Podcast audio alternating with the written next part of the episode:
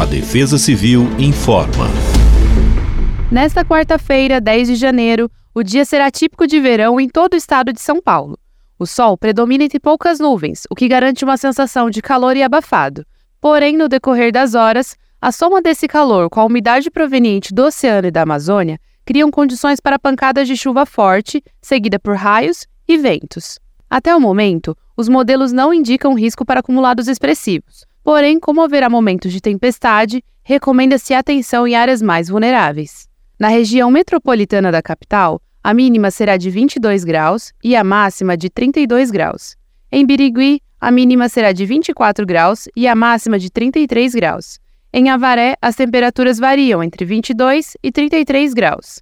Já para a região da Baixada Santista, a previsão é de mínima de 24 graus e máxima de 33 graus.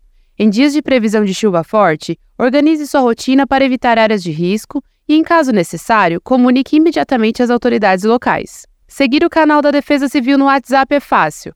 Abra o aplicativo, clique em Atualizações e pesquise por Defesa Civil do Estado de São Paulo e acompanhe os conteúdos e alertas. Defesa Civil do Estado de São Paulo.